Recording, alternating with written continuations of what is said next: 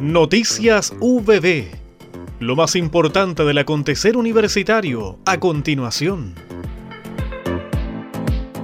Los destacados historiadores Dr. Joaquín Fermandá Huerta y Dr. Gabriel Salazar Vergara fueron los encargados de dictar las charlas enmarcadas en el ciclo Pensando el Chile actual desde la historia, el cual se realizó en dos jornadas, las actividades con motivo del proyecto regular VB, las voces del miedo en dictadura, Ñuble 1973, fueron presentadas por el académico del Departamento de Ciencias Sociales de la Universidad del Biobío y docente de la Cátedra de Chile Contemporáneo, doctor Mauricio Rojas Gómez.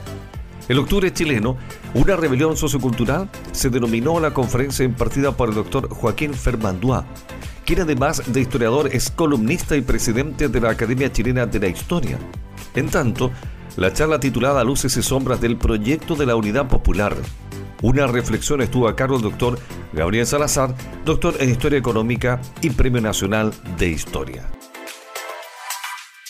Con amplia convocatoria se desarrolló el primer encuentro Salud Emocional y Estrategias para la Salud Mental, iniciativa generada por el Grupo de Investigación de Desarrollo Emocional y Cognitivo para el Aprendizaje en alianza con Cloud World y el programa Jóvenes Talentos UPB.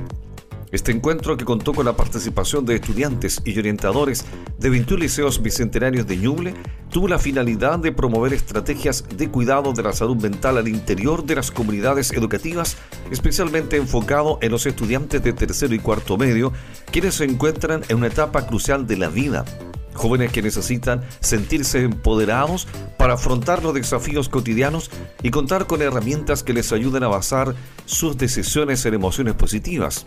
Fomentar la resiliencia es vital en todo momento y lugar, aunque la escuela es un espacio privilegiado para lograrlo, puesto que los jóvenes pasan allí mucho tiempo de su día.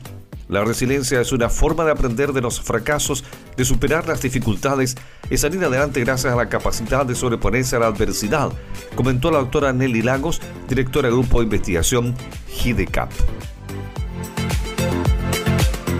Un informe de la gestión desarrollada durante los dos años y medio de funcionamiento de la Superintendencia de Educación Superior, su rol en los procesos de acreditación institucional y los principales ejes que abordarán en 2022 expuso en Concepción el superintendente Jorge Avilés Barros. El personero se reunió el martes 14 de diciembre con rectores y representantes de las instituciones de educación superior que tienen su casa central en la región del Biobío, en una jornada de diálogo destinada también a recoger las opiniones y aportes de los participantes. Al término del encuentro, el rector de nuestra casa de estudios, doctor Mauricio Cataldo González, destacó el interés de la CES por acercarse a las regiones, así como la visión constructiva que se ha propuesto imprimir el cumplimiento de sus funciones.